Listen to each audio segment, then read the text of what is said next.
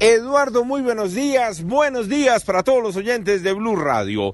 Llueve fuertemente hasta ahora en gran parte de la capital del país. Llovió durante toda la noche, pero las emergencias ocurrieron en la vía al llano, en Guayabetal, donde anoche se desprendió parte de la montaña. Algunas rocas cayeron por la vía principal suspendiendo así el paso de los vehículos. Durante toda la noche las autoridades en Cundinamarca han retirado parte del material, pero infortunadamente las lluvias no han parado y de ahí el cierre que continúa tanto de los carros que van para la ciudad de Villavicencio como los que regresan a la capital del país.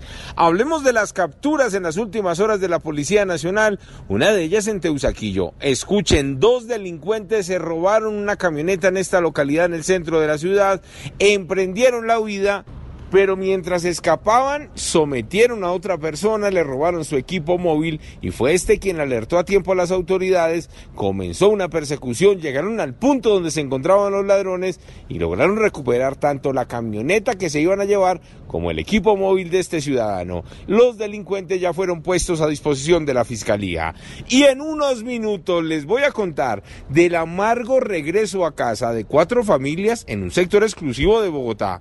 No se imaginan lo que les ocurrió, pero ya les tengo los detalles. Eduard Porras, Blue Radio.